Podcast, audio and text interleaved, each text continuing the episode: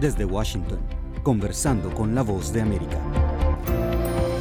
Bienvenidos a nuestro podcast, soy Judith Martín y en el episodio de hoy destacamos los avances de la región en materia de investigación y ciencia, haciendo especial atención a la oncología médica. Existen cientos de tipos de cánceres diferentes, una enfermedad que afecta al desarrollo de las células y que pese al constante avance en la investigación todavía resulta letal en un gran número de casos. Algunos, como el cáncer de mama, de pulmón o de colon, son ampliamente conocidos por el público general, sin embargo hay otros que pasan desapercibidos es el caso del sarcoma, un tipo de cáncer que también es considerado una enfermedad rara. Pese a ser menos habitual, anualmente miles de pacientes en todo el mundo son diagnosticados con esta enfermedad potencialmente mortal. En América Latina, un novedoso proyecto financiado por el Programa de Investigación e Innovación Horizonte 2020 de la Unión Europea busca implantar un tratamiento adecuado para los pacientes, desarrollando una red de centros de referencia que disminuya el riesgo de recaída y muerte. Y para conocer más acerca de este proyecto, tengo el gusto de darle la bienvenida al doctor Javier Martín Broto, oncólogo especializado en sarcomas y coordinador principal del consorcio CELNET. Doctor Martín, ¿cómo está? Gracias por atendernos. Muchas gracias a ustedes. Eh, un placer. Estamos bien.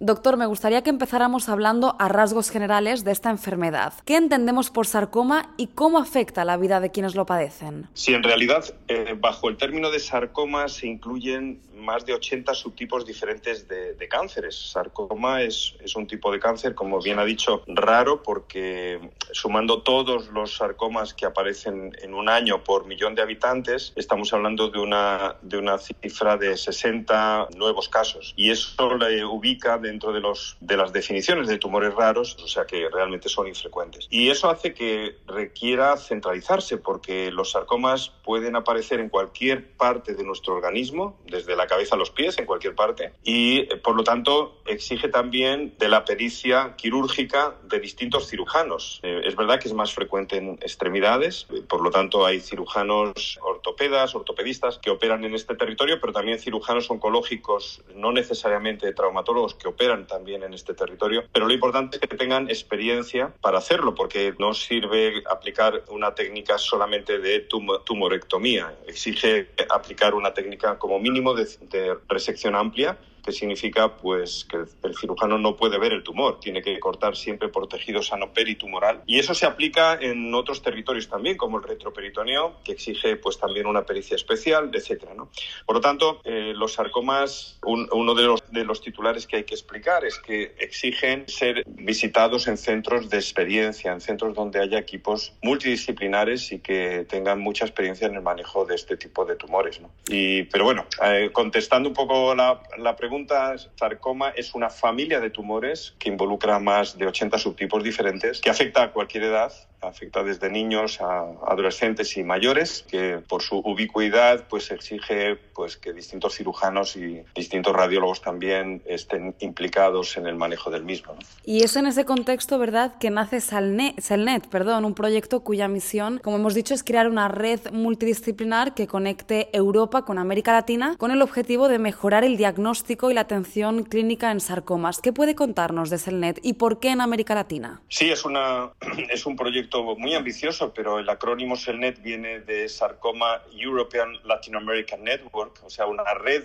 de centros expertos en sarcoma en Latinoamérica con el apoyo de centros expertos en sarcoma en tres países de Europa, Italia, Francia y España. Lo que pretende esta red es visualizar centros donde haya equipos multidisciplinares que se reúnen y orbitan alrededor de, los pacientes. Eso es lo que funciona, eso, es lo que concede más oportunidad de, curación. Cuando se presentan los pacientes en el punto de encuentro semanal que llamamos comité de sarcomas y se presentan para discutir pues cuál es la secuencia idónea del tratamiento y cuál es la mejor forma de, tratar a determinados pacientes, eso concede a los pacientes un una eh, mayor oportunidad de supervivencia, una mayor oportunidad de, curación. Por lo tanto, los centros de referencia son eh, críticos, son importantísimos y esa es la primera misión que tiene Selnet, pues es esa identificación. Ahora mismo son más de 40 centros a lo largo de 11 países de Latinoamérica que están involucrados en este consorcio y va creciendo, o sea, no es una,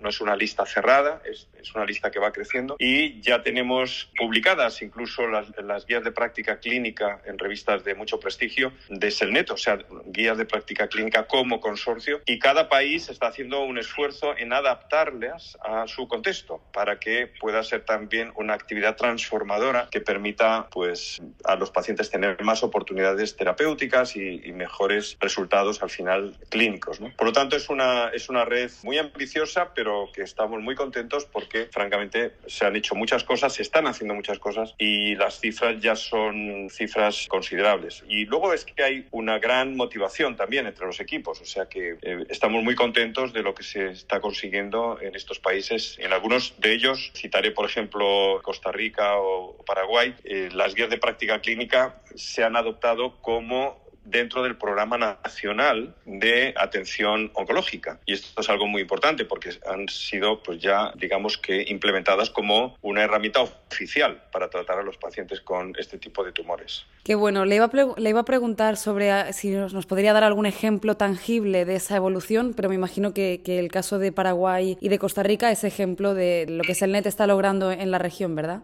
¿Hay algún otro que se le ocurra que quiera compartir? Sí, sin duda, sí, hay muchos, eh, muchos ejemplos, eh, afortunadamente muy positivos. Por ejemplo, la, creación de varios grupos cooperativos a nivel nacional es algo que está sucediendo también en, distintos países como, como, Argentina, como Brasil, como México o como Costa Rica, por citar algunos ejemplos. Eso es muy importante porque el trabajo en equipo multidisciplinar, donde haya distintos especialistas que diagnostican y tratan pacientes con sarcoma, no solo debe ocurrir a nivel local, es decir, en cada institución experta en sarcomas, en esos hospitales que tienen eh, o que podemos considerar de referencia para este tipo de pacientes, sino también es interesante tenerlo a nivel nacional, es decir, eh, tener una red dentro de cada país de hospitales de referencia para que pues ese grupo operativo nacional pues pueda también desarrollar actividades alrededor de pacientes con sarcoma. Y luego a nivel supranacional está CELNET, por ejemplo, ¿no? que es una red supranacional porque involucra centros de varios países. Entonces la, la aparición de esos cuatro digamos, grupos cooperativos en Argentina, Brasil, México y Costa Rica son ejemplos también de, fruto que han aparecido en los últimos tres años y que realmente pues están haciendo actividades pues muy muy interesantes de cara a los pacientes con sarcoma. Otro ejemplo más es el, el que el hecho de que tengamos un comité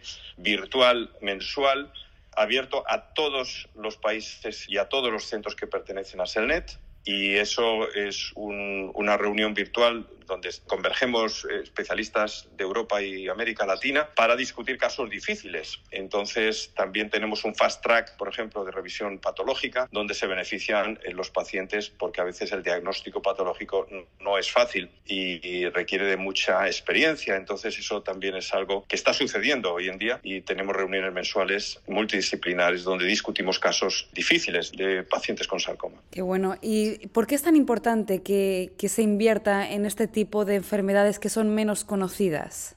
Realmente, si miramos las cifras de supervivencia a cinco años en tumores frecuentes, como usted ha citado, cáncer de colon, cáncer de mama o cáncer de pulmón, la, eh, expectativa de supervivencia es un 20% mayor en términos absolutos que cuando hablamos de tumores raros. Y buena parte de la razón de por qué esa diferencia es eh, precisamente por, porque al ser tumores más infrecuentes hay menos inversión en este tipo de enfermedades. Las eh, compañías farmacéuticas rara vez buscan tumores raros donde hacer un retorno de inversión y pues eh, enfermedades raras supone pues tener que especializarse en centros alejados, a veces es más eh, costoso en tiempo y, eh, económicamente para los médicos también subespecializarse en este tipo de cirugías o en este tipo de, de, valoración radiológica o etcétera. ¿no? Entonces, es, es, por lo tanto, ya partimos con una desventaja de una menor expectativa de supervivencia por el hecho de ser enfermedades raras. Y por eso es tan importante